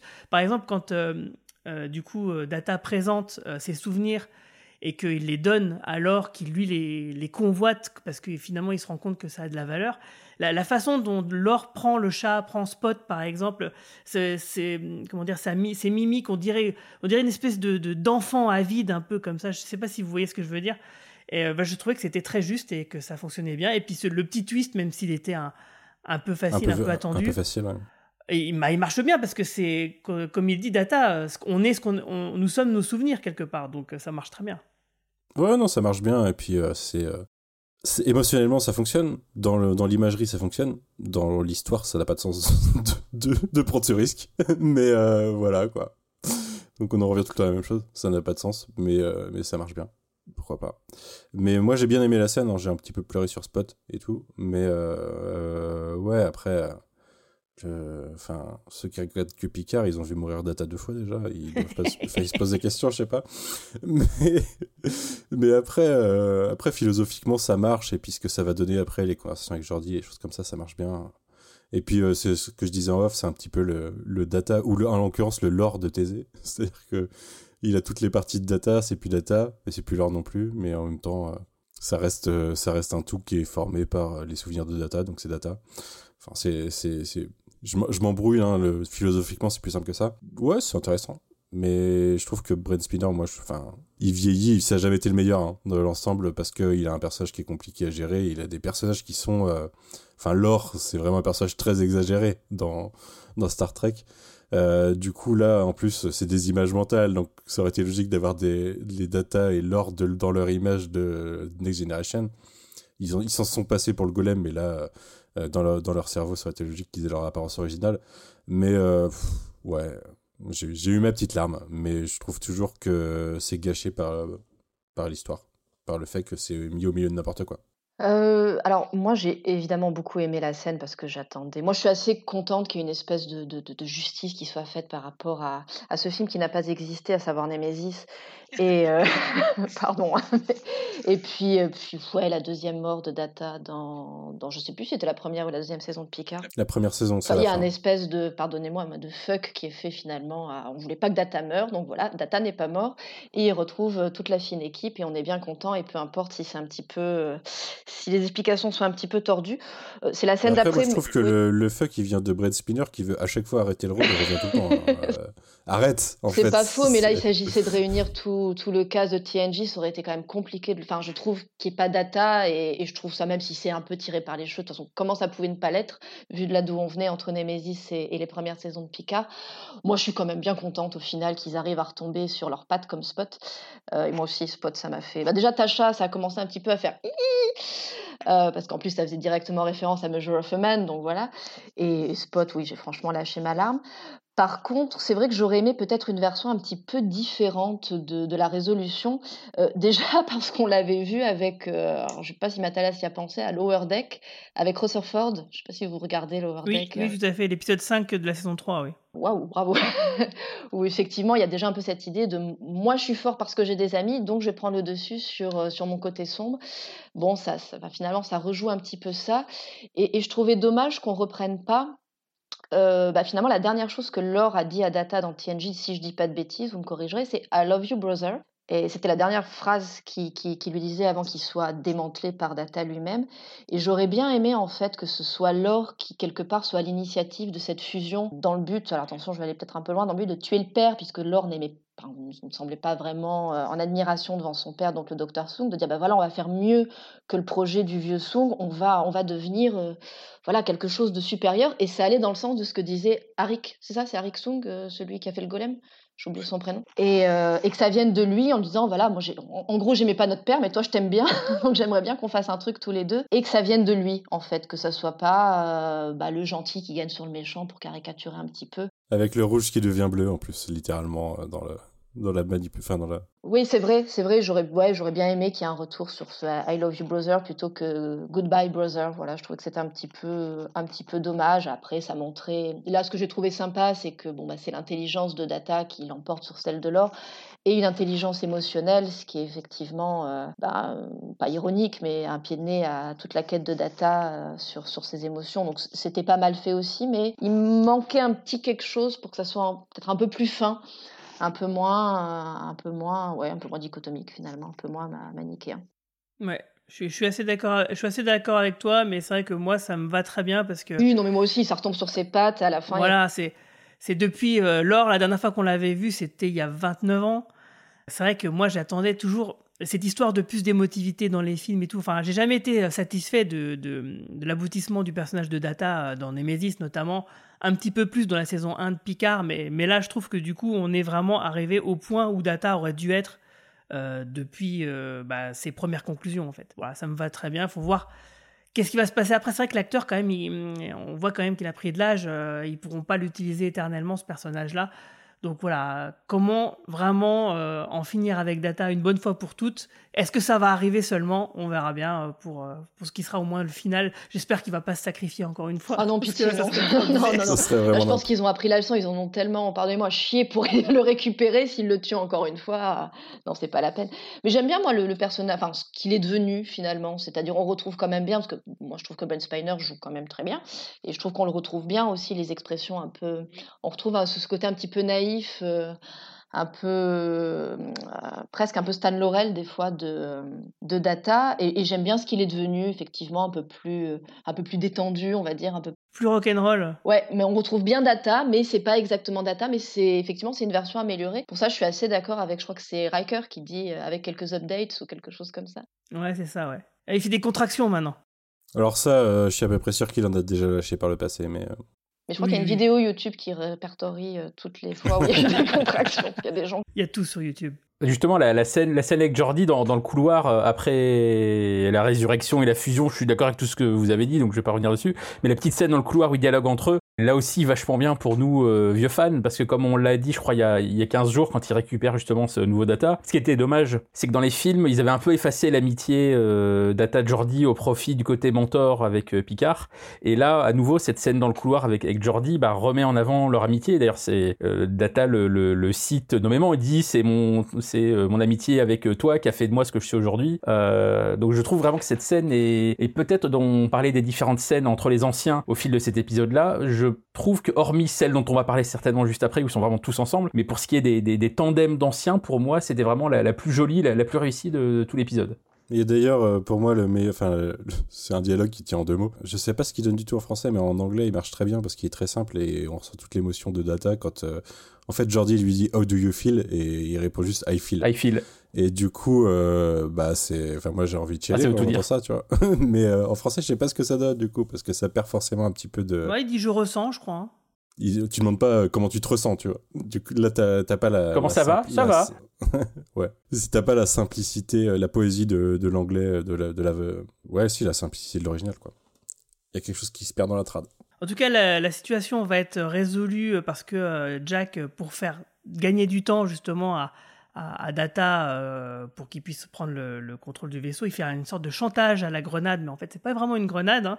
Euh, il va s'avérer euh, bah, que c'est une espèce de euh, truc de bouclier euh, qui fait que quand Data va reprendre le contrôle du vaisseau, et ben finalement Vadik va suivre le même destin que le xénomorphe dans Alien, hein, avec une Seven bien vénère qui va lui dire de dégager de sa passerelle. Donc ça j'ai adoré. J'avoue c'est un peu con, mais je trouve que Seven elle envoie vraiment du bois. Donc ça fait plaisir. Donc on, s'est- on est débarrassé de Vadik. Euh, clairement, Est-ce qu'on avait déjà vu une évacuation par cet endroit-là du vaisseau? Euh, J'ai trouvé ça Non. c'est la première fois. euh. je me suis dit, ah, ok, ils ont sorti ça nulle part, mais j'aime bien. On a déjà eu des, euh, des moments où bah, c'était dans Insurrection, je crois, où le- cette partie de la passerelle est détruite et donc du coup ils ont plus d'écran, donc du coup ils regardent juste ce qu'ils ont devant, devant eux, quoi. Euh, mais ça, là, de la façon là, non, non, ça c'était plutôt inédit et j'ai trouvé que c'était plutôt pas mal. Alors j'ai vu qu'il y a des gens qui râlaient euh, sur internet qui disaient ah mais comment ça se fait que Vadik elle est morte etc parce qu'on sait très bien que les changeants ils peuvent se transformer en créatures qui peuvent se promener dans l'espace etc. N'oubliez pas que bah, c'est une changeante qui a évolué, qui n'est plus exactement comme euh, les changeants d'autrefois. Donc du coup, cette capacité, on imagine très bien qu'elle a pu la perdre. Ils ont pas exactement les mêmes règles. Oui, parce que on voit quand même Rafi euh, qui arrive à zigouiller euh, des changeants avec une épée. euh, donc voilà, on imagine qu'effectivement les règles sont très différentes. Ouais, bah, je pense que c'est un, un- c'est un de ses gros problèmes à elle, c'est qu'elle est à moitié solide en fait. Elle doit être, elle est plus entièrement, entièrement liquide et elle se déteste un petit peu. C'est les changeants à la viande. Il y a moi, il y a une scène, je suis obligé d'en parler parce que si, je suis sûr que si je le fais pas, personne va le faire. Euh, la scène justement de bagarre de Rafi. Bah, moi, j'ai adoré, hein, clairement. hein. Moi, je trouve que Rafi, euh, je suis désolé, elle a du style. Euh, elle est stylée, j'en veux plus. Je veux plus de Rafi. Et je trouve que son duo avec Worf fonctionne très bien. Avant, je voulais un spin-off Seven Rafi. Maintenant, je veux plutôt un spin-off Worf Rafi en fait. Tu sais qui m'a manqué dans cette scène euh, où il se bagarre euh, justement contre les Non, contre les changeants à, cou- à coups de lame, bah, il manquait le Nord. Parce que vraiment, c'est Nord, Ah le oui, mec qui se bat avec une épée euh, dans Picard. Donc c'est là que tu dis, bah merde. euh, Sur euh, l'hôtel de Matalas, je pense. C'est ça, je trouve que c'est vraiment une occasion loupée parce que ce personnage était vraiment sympa. Autant Borgatti, je crois- pense que personne n'avait envie de la revoir. Autant Elnor, euh, toi pour le côté en plus, Et je maintiens pour la suite. au- au- autant Elnor, t'avais le côté euh, fils, euh, fils spirituel de Picard, et là Picard qui se retrouve avec un vrai fils biologique, toi, ça aurait pu être intéressant d'avoir euh, un truc entre Elnor et, et Jack, enfin une espèce de confrontation entre le, le, le fils que Picard s'est choisi, alors qu'en plus t'as la fameuse scène qu'on a eue au milieu de la saison où Picard dit qu'il a pas envie d'avoir d'enfants, etc. Alors que, bah, entre temps, il s'est quand même choisi un espèce de fils spirituel. Donc il y, a un- il y a un truc, toi, c'est comme mon obsession pour Wesley, dire pourquoi Wesley débarque pas pour sauver tout le monde et pour sauver son demi-frère. Bref, euh, j'ai comme ça, j'ai des obsessions. Je suis désolé, mais euh, c'est vraiment dans cette scène-là où tu dis en fait c'est Elnor qui aurait dû buter tout le monde, quoi. Mais tu sais très bien pourquoi Wesley ne vient pas. Il le sait, il, il- lui il suit la ligne temporelle, donc il voit que tout va s'arranger à la fin de la saison 3, il n'a pas besoin d'intervenir. Donc voilà, tout va bien. Et il apparaîtra en scène, en scène post-générique pour dire en fait, toi aussi t'es un traveler. Ah merde Ah, fait un personnage random, un red shirt random du Titan. Oh, fait, toi, viens avec moi. Ah, ça serait assez marrant. Bah, ce serait bien que ce soit celui qui transpirait à grosses gouttes euh, sur la passerelle euh, qui était à côté euh, du Bajoran, justement. Ce serait marrant. Euh, mais D'ailleurs, il y a un truc qui m'a fait. Bah, je sais pas pourquoi, j'y ai pensé que maintenant, mais euh, Raffi et Worf, il y a, y a vraiment quelque chose parce que Raffi, c'était aussi euh, la, chef de la sécurité, euh, tout comme Worf l'était. Donc voilà, a- je trouve qu'il y, a a un truc entre les deux euh, qui, qui marche bien, quoi. Ouais, bah, de toute façon, tu sais que tu mettrais le mec de la sécurité de Lower Decks avec, les deux, avec ces deux-là, et il serait euh, copain comme cochon, hein, j'ai envie de dire. Et donc oui, vous en avez parlé tout à l'heure, euh, la, la réunion des vieux combattants, euh, donc la, la fameuse super scène de, de réunion. Ce qui devrait être une scène de fin, et non. Ouais, j'ai cru que ça serait la dernière scène, mais effectivement non. Après, on a cette fameuse scène de Troy qui va donc faire une psychanalyse sur Jack. Euh, bizarrement placée cette scène, effectivement, mais ce qui m'a fait marrer, euh, c'est qu'à un moment donné, Troy, elle dit Bon, alors on va faire la psychanalyse là parce qu'il y a plein de gens qui ont vraiment envie de. Enfin, qui ont besoin de savoir très très vite euh, ce qui se passe, quoi. C'est quoi ton problème? Et puis après, hop, ça coupe, quoi, avec euh, cette fameuse Hop, histoire de porte rouge, quoi. Mais il y a eu le. Mais du coup, pour la scène de réunion, il y a déjà quand ils arrivent et qu'ils retrouvent Jordi et que Jordi demande le cadeau que Picard y avait fait, il y a encore le pic sur le château Picard dégueulasse. Ah, ça, c'était Et très drôle. Et Picard qui répond euh, c'est parce que t'as pas de palais. Il parle de pedestrian. euh, Enfin, j'ai j'ai pas compris comment ça pouvait se traduire en français. Quand il dit You've got gros, a il a un- pedestrian il a un- test, il a- euh, c'est un un goût de palais pied, quoi. simple. non, je sais pas. Non, c'est un- c'est un- c'est plus euh, mince. euh, en la gros, plèbe, c'est un goût commun, moyen- quoi. Un Pékin moyen, quoi. Voilà. Et donc, c'est bien la première fois que Picard se comporte, répond vraiment comme un Français, quoi. Ah, il est très hautain là. Il a, euh, en effet, il a il pris cher. Il est saoulé. Et c'est bon maintenant, fait- vous arrêtez de me saouler avec mon vin, quoi. Bah ouais, parce que ça fait quand même plusieurs, plusieurs en quelques épisodes qui lui font le. Oui, c'est devenu un, running gag un peu, mais il faudrait quand même se décider. Château Picard, c'est quoi? C'est du Bourgogne, c'est du Bordeaux? Il y a des cépages distribués dans toute la France? Bah, faut demander à Romain Brami, c'est lui qui en a offert une bouteille à Patrick Stewart, il doit savoir. Ouais. Mais le, le vrai château Picard qui existe, je sais plus ce que C'est un Bordeaux. C'est un Bordeaux. Enfin, ouais. Normalement, c'est censé être un Bourgogne, mais j'ai vu que maintenant, il existait du vrai château Picard de Bourgogne. J'ai envie de dire, depuis TNG, déjà, les, les régions en France ont été redessinées.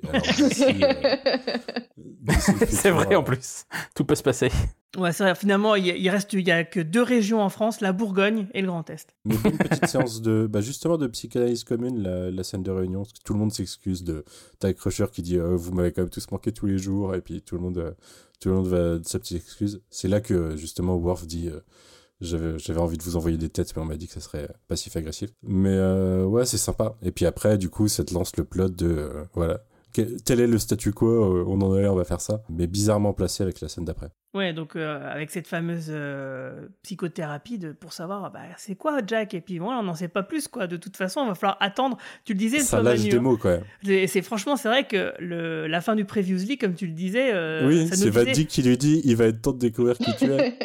Et, voilà, et on, On a la même chose à la fin là. quoi. Elle se fait buter juste avant, quoi. C'est euh, déjà on a eu ce côté, on, on vous coupe la chic euh, euh, au moment de la, la mort de, de Vadik. En gros, c'est deux fois dans le même épisode, on nous fait le coup. C'est un petit peu frustrant.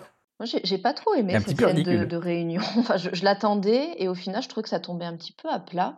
Sauf la, la réplique de Worf qui était drôle.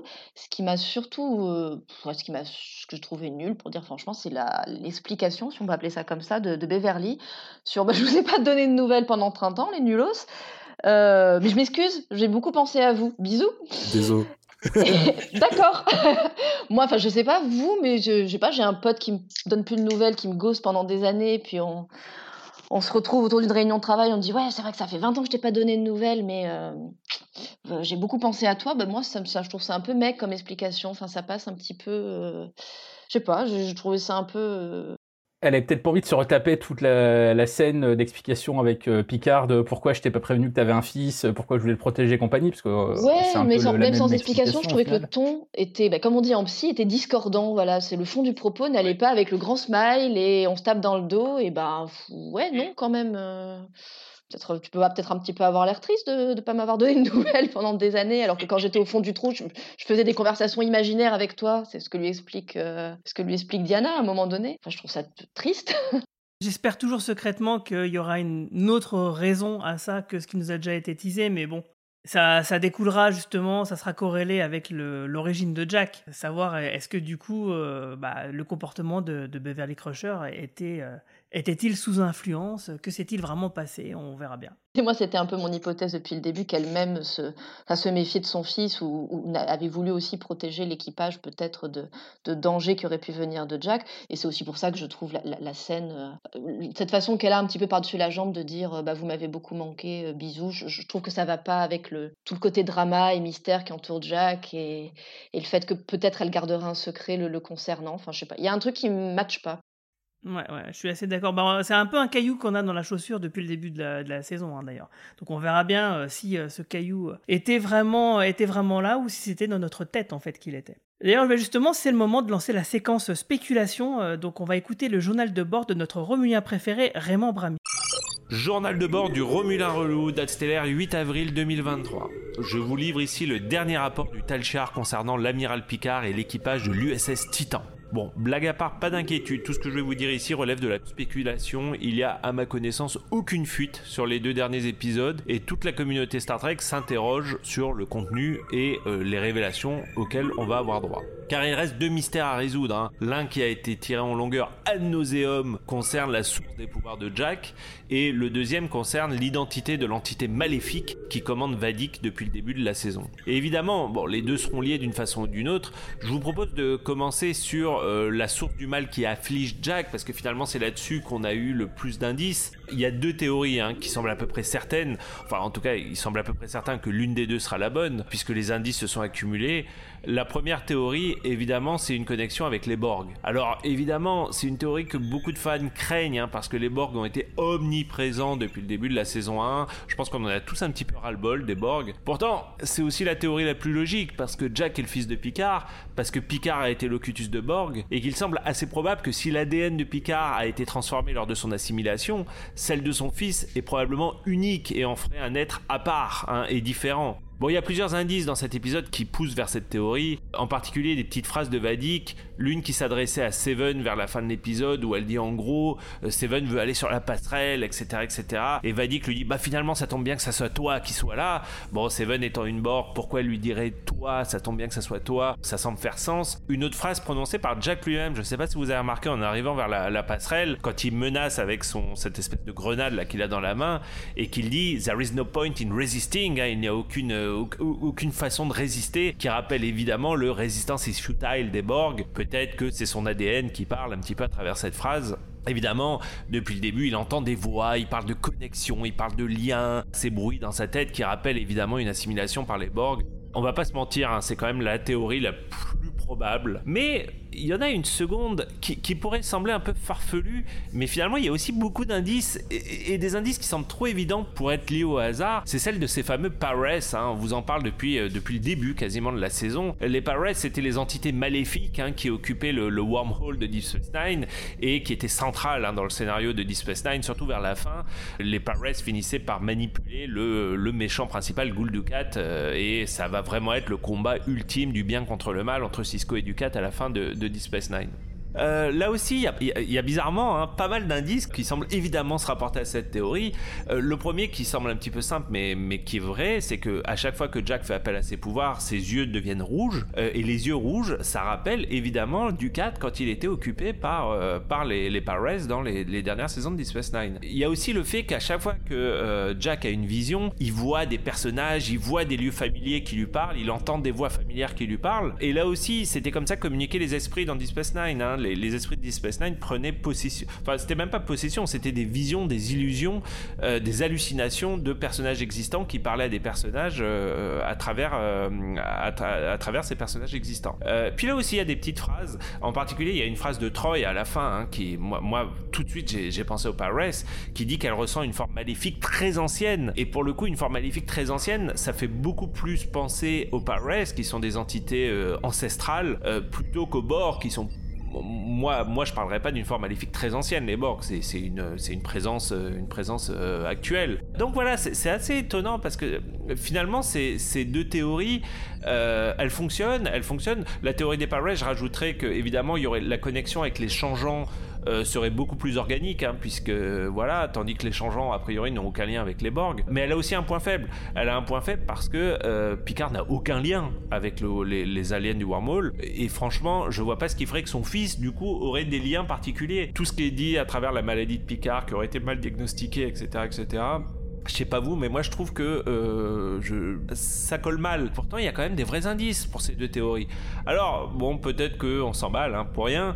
Peut-être que les deux théories sont compatibles. Est-ce que ça serait finalement l'héritage de Borg de Jack qui en ferait une sorte d'antenne de réception pour les esprits du Pares et qui du coup arriverait à le manipuler et à, parler à travers lui? Ça serait fun, moi je trouve comme théorie. Ça serait assez marrant de réunir les deux. Par contre, ça me semble un peu complexe pour être euh, expliqué et résumé en deux épisodes. Euh, écoutez, on verra. Ce qui est sûr, c'est que je vais aller assez vite sur l'identité de l'entité qui contrôle Vadik parce qu'on n'a vraiment aucun indice. Hein. Là, ils ont été soit forts, soit, soit faibles, je sais pas.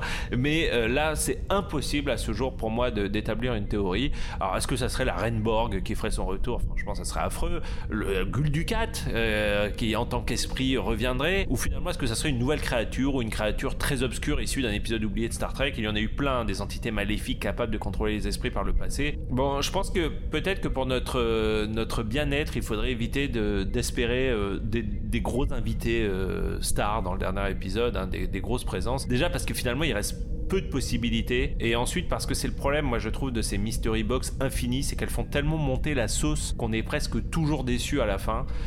J'espère que ça sera pas le cas. Et en attendant, peut-être qu'il serait bon de revoir nos, ambitions à la baisse et finalement de nous concentrer sur le scénario, comment l'équipage va finir par cesser cette conspiration, qui est peut-être là qu'on va le mieux s'amuser finalement dans ces derniers épisodes. Bon, en tout cas, j'espère que vous avez autant aimé cet épisode que moi. Euh, personnellement, c'est de très loin mon favori de l'Arc Kurtzman. Ça, ça regroupe beaucoup de choses que j'espérais voir depuis le début. Je vous retrouve la semaine prochaine. Et puis, entre-temps, je vous laisse. Roma out donc voilà, qu'est-ce que vous pensez, vous, qu'est-ce que vous avez comme euh, théorie justement sur ce fameux Jack en fait? Pour euh, rebondir sur ce qu'a dit Romain vers la fin, je suis à peu près d'accord avec lui que le, y y a, pour moi, il y a aucun indice sur qui se cache derrière cette putain de porte. Par contre, Jack, euh, je trouve qu'il y a plein d'indices partout, mais qui peuvent être discordants, qui peuvent être, euh, bah, Romain le dit aussi, je crois, hein, Power et Borg, ça peut être, euh, ça peut se rapprocher d'une certaine façon s'ils veulent en Deus Ex Machina. Ça me, commence à me sembler louche les Power parce que on retourne pas trop sur Deep Space Nine, il reste que deux épisodes et compliqué de caser ça dans deux épisodes, je trouve. Moi, depuis le début, je pense que les Borg, tout simplement, alors, la remarque que je me suis faite tout à l'heure, on nous dit depuis plusieurs épisodes que c'était peut-être pas le syndrome euh, ou je sais plus, le syndrome de Picard. C'était peut-être pas ça qu'il avait. Et je trouve ça important qu'on nous dise ça parce que nous, notre euh, statu quo depuis la fin de Next Gen, c'est qu'il a ça. Et du coup, s'il a pas ça, qu'est-ce qui justifiait ce qu'il vivait à la fin de Next Gen? Et rappelons-nous qu'il y a une histoire de il saute entre des périodes temporelles et tout. Alors je me demande s'il a pas euh, si en fait avec Jack il part ils, sont pas les deux moitiés d'un même tout euh, qui serait un héritage Borg qui leur, qui donnerait un contrôle à la fois dans l'espace et dans le temps peut-être. Je ne sais pas, pour se projeter. Jack se projette dans les autres gens, peut-être que Picard peut se projeter à travers le temps pour une certaine raison. Il y a le collectif Borg qui est un petit peu chelou hein, d'un point de vue temporel de toute façon. Mais euh, pour moi c'est Borg. Hein.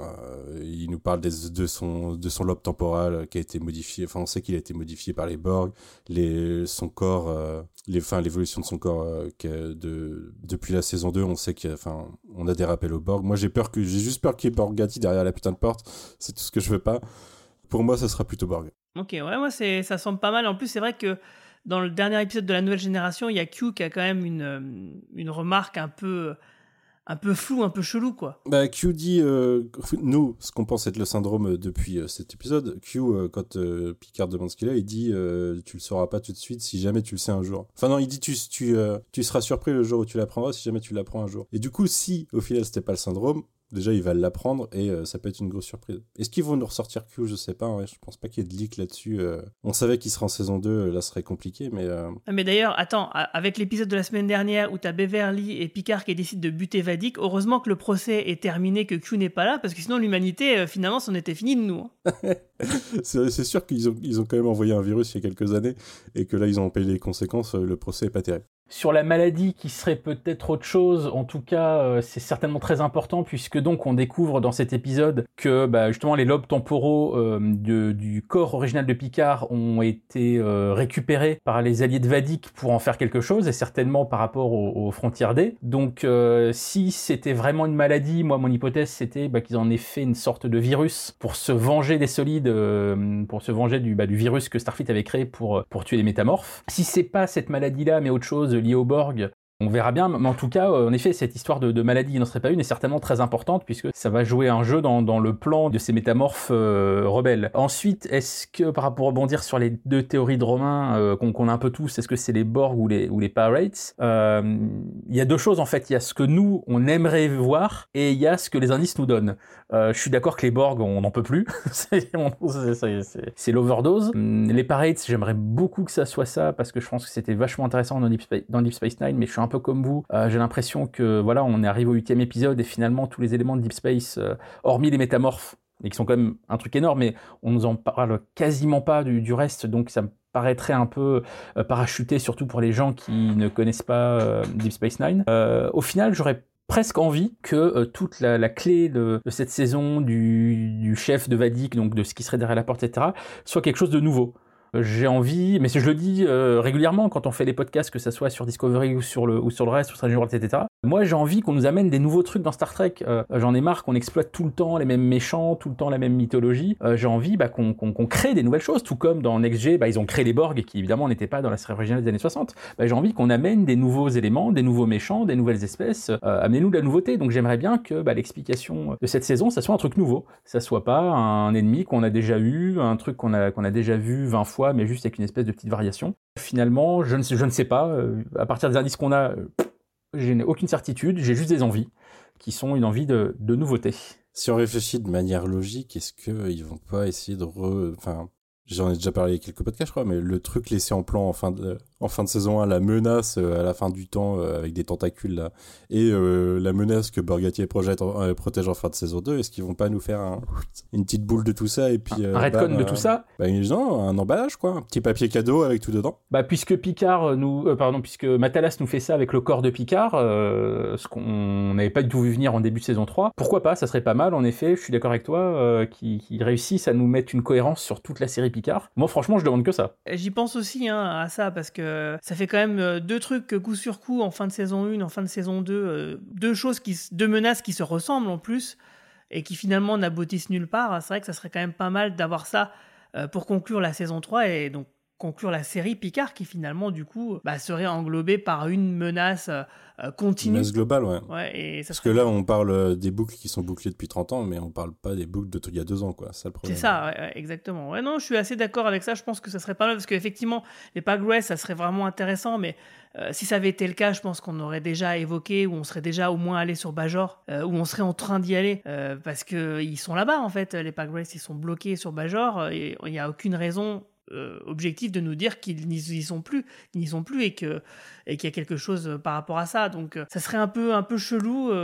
donc ouais, les Borg, ça semble être finalement la, la théorie la plus logique, la plus cohérente. Mais ouais, un truc nouveau, ça serait quand même pas mal aussi, il faut dire. Je suis tout à fait d'accord avec cette analyse. Et toi, Céline?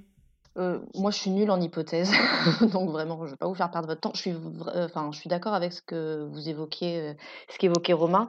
Je serais assez favorable aussi à un truc nouveau. Pourquoi? Parce que ça pourrait peut-être faire le pont avec le, projet qui me hype bien, là, de Star Trek Legacy. Je sais pas, ça pourrait être un nouvel, un nouvel univers avec un nouvel ennemi, j'en sais rien. Les Borg, mouif. J'aimais bien les Borg avant les deux premières saisons de Picard. Euh, le seul truc positif pour moi, si c'était effectivement les Borg et si possible pas Borgatif, je suis pas très fan non plus, c'est éventuellement peut-être le, le rôle que ça pourrait donner à Seven, euh, que j'aime beaucoup. Euh, je sais pas, je mais vraiment, je suis je suis très mauvaise à ça. euh, j'a- J'arrive pas. Puis tout l'arc, enfin tout ce qui correspond à Deep Space Nine, j'ai pas la culture, j'ai pas les rêves, donc. euh, Ouais, Borg, mais vraiment bien tourné. Et euh, moi, personnellement, si ça ferme pas ce qui a été ouvert dans les deux premières saisons de Picard, je m'en fiche un petit peu. Je préfère que ça ouvre plutôt des perspectives pour un éventuel suite ou un spin-off. Ou, euh, ou- ou ouais, Borg euh, bien, bien tourné, quoi, avec un. Mais en, en même temps, euh, ça pourrait très bien être les deux quelque part, parce que euh, souvenez-vous qu'on nous dit que dans cette saison 1, euh, c'est des créatures euh, synthétiques qui ont quitté la galaxie, qui sont je sais pas où, etc. Euh, peut-être Ah, je pense que c'est la même menace, moi. Oui, Si moi je pense que c'est la même menace, mais, c'est la même menace. mais peut-être euh, ça pourrait très bien être aussi une espèce qui quelque part est à l'origine de la création des Borg. On n'en sait rien en fait. Donc euh, si vous voulez vraiment boucler les choses, euh, ouais, il y a aussi cette possibilité là, quoi. Tu veux dire que c'est l'espèce qui a créé Vidger comme dans le roman de William Voilà, Shatner c'est ça. Il n'y a pas besoin de l'origine des Borg, c'est pas grave. Parce qu'après, ils vont nous ressortir contrôle et je vais mal le vivre. et euh, Déjà qu'on a eu euh, Jack qui a sorti un, c'est inutile de résister euh, la semaine dernière, je crois. Mais bon, euh, je vais mal le vivre ainsi. Après, euh, qu'est-ce que je vivrais le plus mal entre ça et voir Tom Hardy euh, derrière la porte, je sais pas. oh putain, alors ça, ça serait quand même chelou. hein. Mais non, ça sera Wesley derrière la porte, arrêtez. Bon, on va conclure euh, sur ces bonnes paroles. Alors, qu'est-ce que vous pourriez dire sur cet épisode et euh, sur vos attentes pour la suite, pour le final? Parce que bon, bah, on imagine bien que l'épisode 9 et 10 euh, vont, seront un duo d'épisodes qui feront vraiment la fin, quoi. Moi, j'attends rien de particulier. Je me laisse vraiment porter par, par le truc. Je me demande s'ils vont, s'ils vont tuer un de l'ancienne génération, s'il va y avoir euh, le mort qui fera pleurer dans les chaumières, euh, mais qui le tue pour de vrai, pas pour le ressusciter dans une autre série. euh. Euh, voilà, je me demandais. À un moment donné, je pensais que ça serait Riker qui sacrifierait. euh. Mais après, qu'est-ce que j'en attends? Ben, euh, c'est pas que j'en attends rien, mais j'aime quand même assez ce que je vois pour faire confiance à Matalas et, et avoir le sentiment qu'on pourrait retomber sur quelque chose de, de- sympa. Mais j'ai, ouais, je, non, j'attends, j'attends vraiment de voir. J'ai pas d'attente, euh, j'ai pas d'attente particulière. Vraiment que de la curiosité pour l'instant, même si c'est vrai que là ça, ça patine un peu. Euh, je me demandais juste si vous, qui avez quand même une culture et une oreille peut-être plus fine que la mienne, est-ce que vous avez reconnu les, voix autour de la porte et notamment la dernière qu'on entend? Il y en a plusieurs parce que dans à un moment, quand elles apparaissent dans un des premiers épisodes, il y a, il y a une reine Borg. À un autre moment, il y a Beverly. Enfin, c'est ça, ressemble à ça ressemble à Beverly pour moi. Mais mais après, euh, moi, je trouve qu'on n'est pas à l'abri de la voix. C'est peut-être juste une projection dans sa tête et c'est pas la voix de la personne qui parle. Mais euh, ça me paraîtrait assez simple de, de justifier comme ça. Mais quelque part, c'est quand même bien foutu parce que finalement, on n'a vraiment aucune idée de ce qu'il y a derrière la porte et on ne sait pas non plus. j'ai- Enfin, pas beaucoup lu d'hypothèses sur qui est le N plus 1 de, de Vadik au final.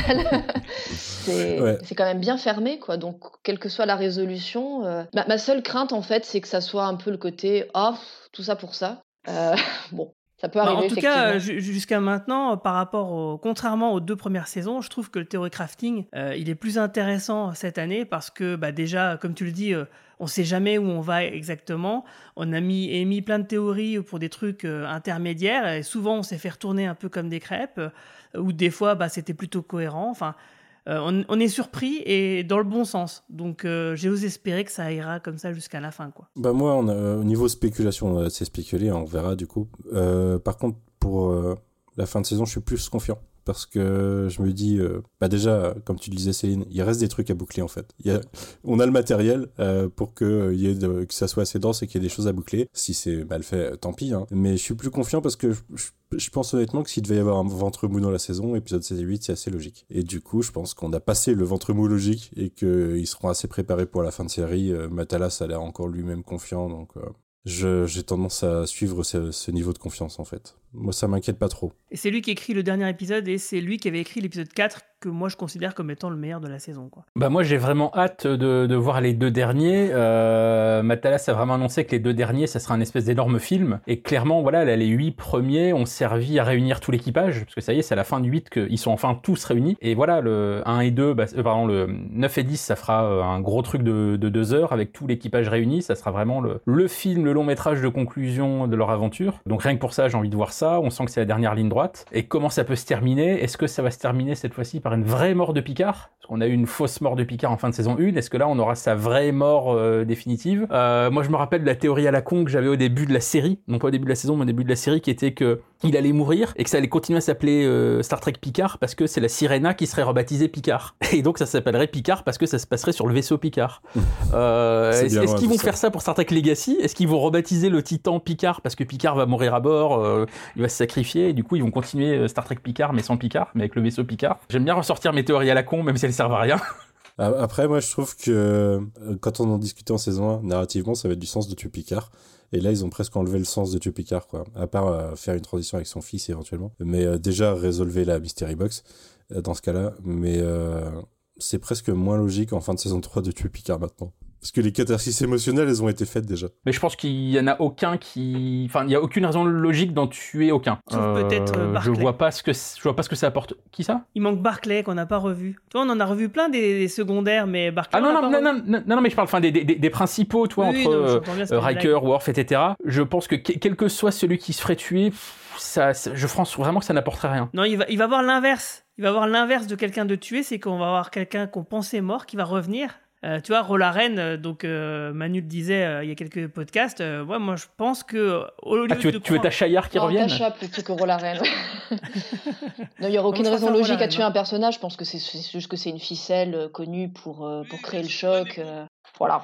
Ça me ferait pas plaisir non plus après. Ils l'ont déjà fait tellement de fois, voilà, avec euh, bah, Picard euh, lui-même, euh, avec sa vraie fausse mort, avec euh, Data euh, deux fois. euh. Bah, S'il en tue un, ça sera pas Data, c'est pas possible. Ah non, là, Ça, là, ça relève d'une tourette à ce moment-là, ou je sais pas, mais ça serait pas possible. Pareil, je, je, je vais pas spéculer, mais j'ai juste envie de voir la fin. Ça c'est clair. Je, autant avec euh, la saison 2, on avait envie que ça se termine, parce qu'on n'en pouvait plus. Oui. Autant là, j'ai vraiment hâte de, vraiment, mais positivement, de, de voir euh, la fin de cette saison. Ouais, ouais, je suis tout à fait d'accord avec tout ce que vous avez dit, du coup je vais pas en rajouter. Euh, bah, du coup, avant de se quitter, on va faire un petit, peu, un petit moment promo ou reco. Manu, qu'est-ce que tu as à nous recommander ou à promouvoir?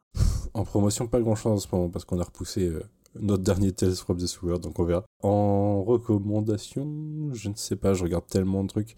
Euh, Il y a la saison 3 de Ted Lasso en ce moment et la saison 4 de Succession. C'était Marocco. Ted Lasso.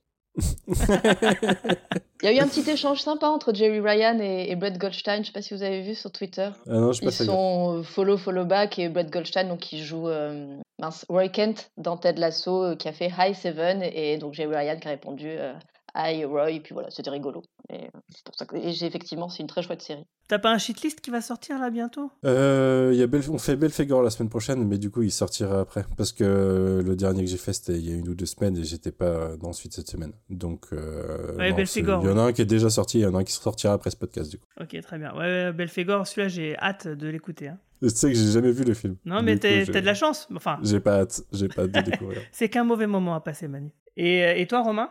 Moi, en promo, je vous propose euh, trois boîtes d'haricots verts pour le prix de deux. Euh, promo à saisir, donc. Euh, non, en promo, bah écoute, dans le numéro d'avril de Mad Movies qui sort la semaine prochaine, bah, j'ai eu la chance de pouvoir papoter avec John Favreau. Ah, Pour parler non seulement de Mandalorian, mais aussi parler de, sa carrière et de pas mal de trucs. Donc ça, ça sera à lire dans le, le MAD euh, qui sort la semaine prochaine. Et puis en reco, euh, moi je peux vous proposer un truc euh, qui est pas piqué des hannetons, comme on dit quand on est jeune. C'est la troisième saison et qui est également la conclusion de la série L'hôpital et ses fantômes de Lars von Trier. Euh, Il avait fait deux saisons dans les années 90 et puis plus rien pendant 25 ans, un peu comme Twin Peaks, parce que de toute façon, euh, et ses C'est fantômes, c'était déjà un peu son Twin Peaks à lui. C'est exactement ça, puisqu'il a, il kiffait tellement Twin... Enfin, il- à chaque fois, il se réfère à Twin Peaks, donc euh, du coup... euh, Bah c'est carrément ça, et donc 25 ans plus tard, bah, il a pu faire sa, sa, troisième saison, qui là est une vraie conclusion. C'est sur euh, Canal Plus série, et donc dispo sur MyCanal, ensuite en replay. Et c'est, enfin moi j'étais déjà un énorme amateur des deux premières saisons. Je sais que c'est une série qui a vraiment divisé à l'époque. Il y en a qui la supportaient pas, et moi je la trouvais déjà géniale. Et là cette troisième saison, je trouve qu'elle est encore plus brillante parce qu'il y a un énorme côté mise en abîme. Je, je spoil un tout petit peu, mais vraiment un tout petit peu, parce que c'est vraiment le, c'est le début, c'est le début de la saison, c'est la manière dont la saison commence. Ça commence par quelqu'un qui regarde la série originale et qui voit le dernier épisode et qui dit mais c'est de la merde, c'est pas une vraie fin. Et qui ensuite se rend dans l'hôpital où se passe la série. Ça commence comme ça. Effectivement, c'est très Twin Peaks The Return, quelque part. Ouais, ouais. Et c'est, enfin voilà, si vous avez aimé les deux premières saisons, euh, vous allez adorer cette saison 3. euh, D'ailleurs, les deux premières saisons, elles sont aussi sur Canal? Ouais, ils les ont aussi récupérés sur MyCanal, donc vous pouvez tout voir si vous Arte connaissez avant. pas.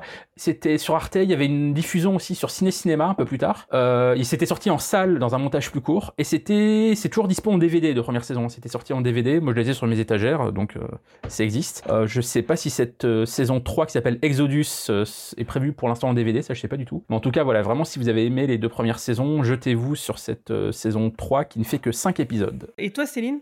Euh, bah déjà merci pour la. Je savais pas du tout qu'il y avait une, bah, une troisième saison euh, pour l'hôpital et ses fantômes. Ça m'a ramené euh, loin en arrière. euh. Je regardais ça. Je pense que j'étais beaucoup trop jeune pour la série, mais ça me captivait Oui. complètement. Je me rappelle encore ce soir sur Arte, la série de Lars von Trier, l'hôpital et ses fantômes. Bon, J'avais envie de, de connaître la Tu le suite. faudrait bien. Je me replonge dans les deux premières saisons. Bah en reco, bon, une petite série qui s'appelle Voyager. Je sais pas si vous connaissez. Non mais je, suis plongée là-dedans en ce moment et j'ai pas tellement le temps de regarder autre chose. Si ce n'est la saison 3 de Ted Lasso, je recommande aussi, euh, comme Manu, euh, toute la série. Et puis, euh, bah, non, en promo, hein, retrouvez-moi en hôpital psychiatrique tous les jours de 9h à 17h. Je pense pas que ça vous branche. Donc, euh, non. On t'enverra Jack. Oui, effectivement, il semble y avoir du boulot quand même. hein, Ah oui, c'est clair. pour un peu plus d'une heure. En tout cas, moi, en ce qui me concerne, euh, la semaine prochaine, euh, le podcast sortira le dimanche et non le samedi parce que je serai en dédicace au festival de Livre à Metz qui se tient chaque année donc au printemps dans la capitale Lorraine. Donc je serai donc en dédicace tout le samedi euh, pour mes albums Bertrand Coeftan et Zone 57. Ça sera donc le 15 avril sur le stand de la librairie Mommy BD. Alors n'hésitez pas à venir discuter avec moi de Star Trek. Hein. évidemment, ça nous permettra de bien saouler tous les gens qui sont autour de nous. Euh, donc n'hésitez surtout pas. Et sinon, un autre truc qui est un peu indirect, qui me concerne un petit peu, c'est qu'il y a un crowdfunding euh, d'une bande dessinée qui s'appelle La Relève de Alexandre euh, Lavour.